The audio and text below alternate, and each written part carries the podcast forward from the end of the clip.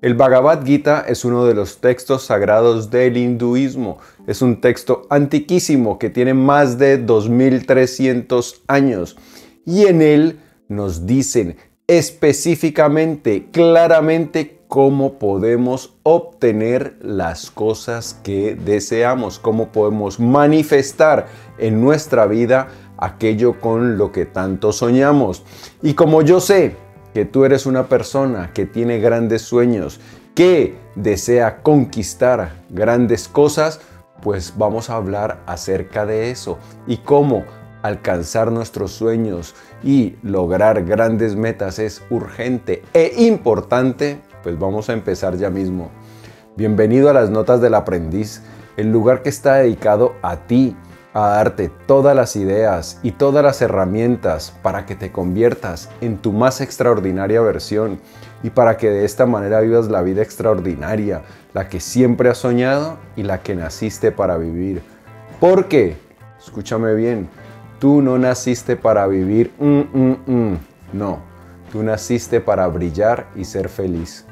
Mi nombre es Pablo Arango y si esta es la primera vez en las notas del aprendiz, por favor, considera suscribirte para que no te pierdas ninguna de estas valiosísimas ideas. Y para este episodio de las notas del aprendiz vamos a usar una versión del Bhagavad Gita comentada que fue realizada por Ignat Eswaran. Bien, el Bhagavad Gita transcurre como una conversación entre un joven guerrero Arjuna y Krishna. Krishna es una de las encarnaciones humanas de Dios y este Dios es un Dios particular porque es un Dios que vive dentro de nosotros, en nuestro interior. Así que dentro de nosotros vive, yace una fuerza poderosísima que es la que se encarga de ayudarnos a conseguir todo lo que deseamos. Y bien, ¿cómo podemos entonces nosotros, según el Bhagavad Gita, encontrar, manifestar aquello que tanto soñamos? Pues escuchemos. Eres como el profundo deseo que te enciende. Tal como es ese deseo, también es tu voluntad.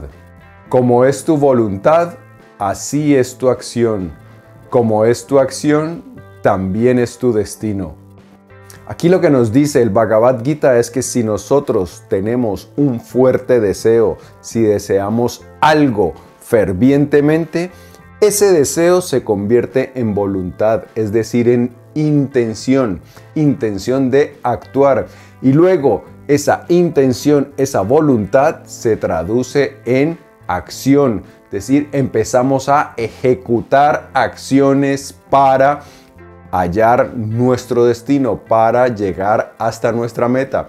Y luego las acciones se convierten en nuestro destino. Sí, hay que soñar, hay que desear, pero ese deseo se tiene que traducir en acciones.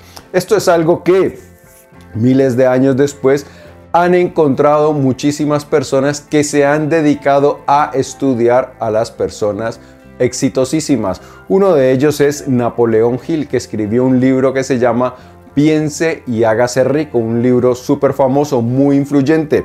Y Napoleón Hill estudió a las personas más ricas de su época, entre ellas estaba Ford, eh, Rockefeller, eh, Carnegie, bueno, un montón de gente muy, muy rica. Y lo que encontró después de pasar años investigando, estudiando a estas personas, es que estas personas todas tenían un gran secreto y era que implantaban en su mente un deseo y ese deseo mediante el trabajo se convertía en realidad. Así que lo que nos dice el Bhagavad Gita es algo que ha sido corroborado en múltiples ocasiones por diferentes personas a través de la historia. Así que podemos obtener todas las cosas que queremos. Pero hay una advertencia que nos hace el Bhagavad Gita acerca de lo que deseamos. Es muy fácil ganar dinero, es muy fácil hacerse famoso. Si unificamos nuestros deseos, aunque sea para un objetivo mediocre, podemos lograrlo. Pero una vez que todos nuestros deseos estén unificados, encontraremos que nada frívolo puede satisfacernos. Pues bien, aquí nos dice el Bhagavad que es fácil conseguir dinero, que es fácil conseguir fama, que es fácil conseguir poder. Entonces, ¿qué lo podemos tener? Pero que mucho cuidado, porque lo que vamos a encontrar es que el dinero, la fama, el poder no nos satisfacen. Muchas personas desean hacerse ricos, famosos, poderosos porque piensan que van a ser felices una vez consigan esas cosas. Pero con mucha frecuencia se encuentran con que no es así. Todos conocemos casos de actores, cantantes, millonarios, hombres de negocios que tienen, parecen tenerlo todo, pero sus vidas son profundamente infelices. Entonces, el Bhagavad Gita nos dice que esas cosas frívolas es fácil conseguirla, pero que debemos más bien apuntar a otra cosa. Debemos luchar por conseguir otras cosas que son las que nos van a dar verdadera satisfacción, porque sería muy triste que lucháramos por conseguir algo, lo obtuviéramos y nos diéramos cuenta que no somos felices, que queríamos ser famosos y que una vez somos famosos no somos felices, que queríamos ser ricos y una vez somos ricos nos damos cuenta que también somos infelices. Entonces, esto es lo que nos dice el Bhagavad Gita que debemos hacer. Si quieres dar lo mejor de ti en cualquier servicio desinteresado, dice el Señor interior del amor, elige la meta correcta, usa los medios correctos y no pienses en los resultados, déjamelos a mí. Cuando asumimos una tarea que contribuye al bienestar de al menos una persona sin preguntar, ¿esto me promocionará? ¿Esto situará mi imagen en la historia como un gran hombre? ¿Me brindará este premio o este beneficio? Entonces trabajamos sin ansiedad. Para trabajar de esta manera, sin expectativas, es necesario tener una fe completa en el Señor del Amor en nuestro interior, quien siempre nos envía lo que es bueno para nuestro desarrollo espiritual. Bien, aquí lo que nos dice el Bhagavad Gita es que para obtener todas esas cosas que deseamos debemos elegir una meta noble, algo que tenga que ver con el bienestar de las demás personas, que las metas egoístas cuando se trata de yo me quiero hacer rico, yo quiero ser famoso, yo quiero ser poderoso, esas metas no son las que nos van a traer profunda felicidad, no. Esas cosas pueden llegar, pero como consecuencia de trabajar por el bienestar de los demás. Yo puedo tener un restaurante, quiero tener un restaurante y que en mi restaurante las, las personas tengan una experiencia extraordinaria, una experiencia muy grata y entonces yo trabajo para que mis clientes puedan disfrutar de esa experiencia, entonces es muy probable que yo encuentre el éxito. Pero si yo monto el restaurante porque quiero volverme millonario, entonces yo trabajo desde una perspectiva distinta. Estoy viendo cómo hago yo para que cada, cada transacción me genere más riqueza. Cómo puedo hacer para producir los platos de manera más económica para que me, puede, me quede más beneficio. Cuando trabajamos desde esa perspectiva es mucho más difícil alcanzar el éxito y alcanzar la plena satisfacción, la realización personal. Pero cuando trabajamos por una causa noble y utilizamos los medios adecuados, es decir, hacemos lo correcto, no tratamos de cortar esquinas, coger atajos, engañar, nada de eso, sino que lo hacemos de manera justa, entonces dice el Bhagavad Gita que no nos preocupemos por los resultados, que nos olvidemos de los resultados que ya de eso se encarga el Señor del Amor que habita dentro de nosotros. Continuemos.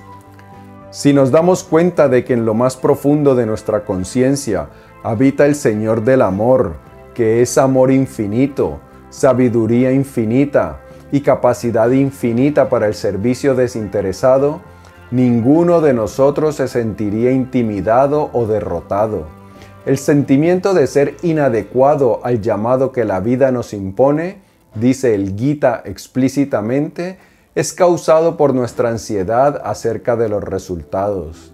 Nos involucramos en los resultados porque queremos decir, mira lo que he logrado. Queremos que las generaciones venideras se fijen en las páginas de la historia para ver cuántos son devotos de nuestras hazañas.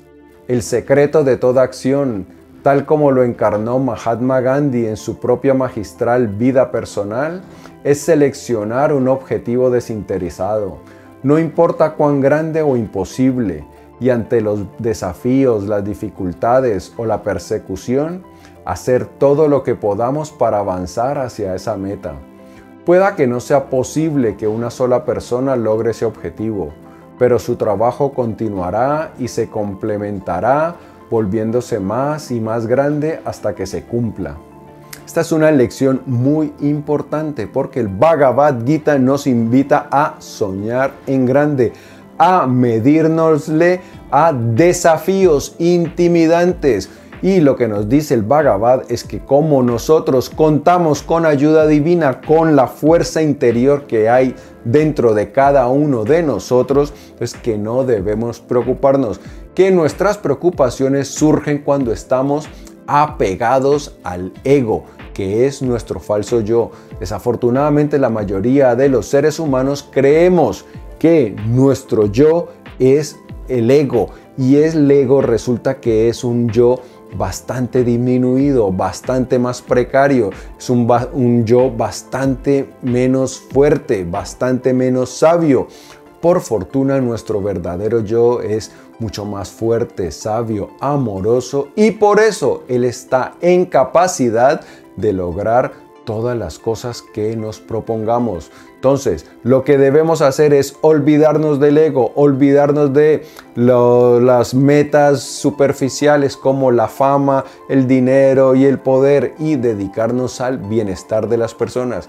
Que cuando nosotros nos dedicamos a eso, es muy probable que las otras cosas lleguen como consecuencia de trabajar para un propósito noble. Así que la principal batalla no es por conseguir nuestras metas. La principal batalla es por disminuir, por domar, por ir diezmando las fuerzas del ego y conectar con nuestra verdadera esencia. Una vez nosotros empezamos a trabajar desde, ese centro, desde nuestra verdadera fuente de poder, todo ocurre más fácil. Y aquí vamos a citar a otro santo hindú, Swami Ramdas, que nos habla acerca de la naturaleza de la más importante batalla que nosotros debemos librar.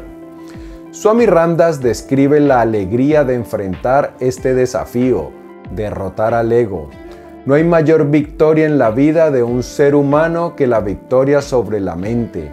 El que ha controlado las ráfagas de pasión que surgen dentro de ella y las acciones violentas que proceden de ella es el verdadero héroe. Todas las perturbaciones en el plano físico se deben al caos y la confusión que existen en la mente.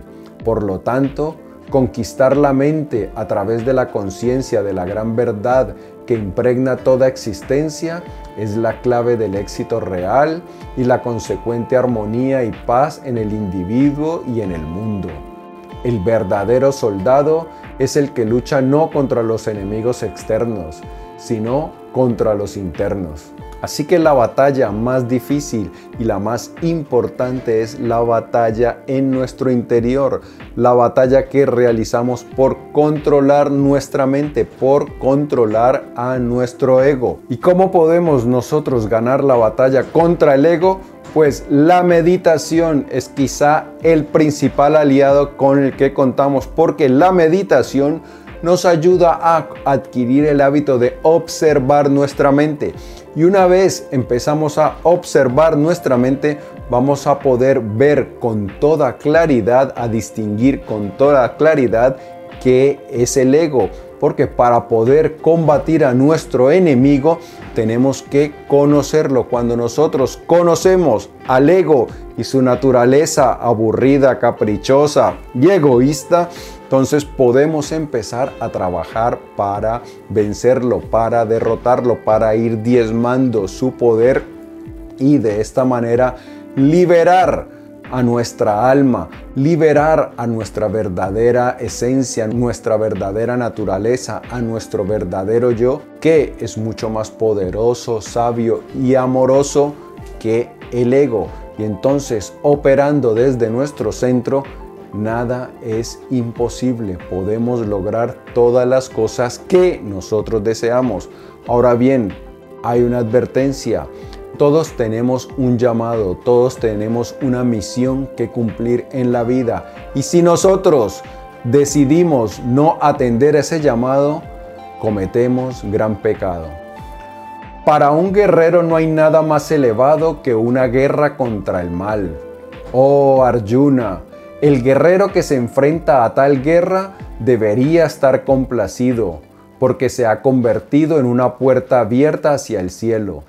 Pero si no participas en esta batalla contra el mal, estarás violando tu Dharma y tu honor, e incurrirás en pecado. La historia de tu deshonra será repetida sin cesar por las personas, y para un hombre de honor, el deshonor es peor que la muerte. Estos valientes aurigas pensarán que te has retirado de la batalla por miedo.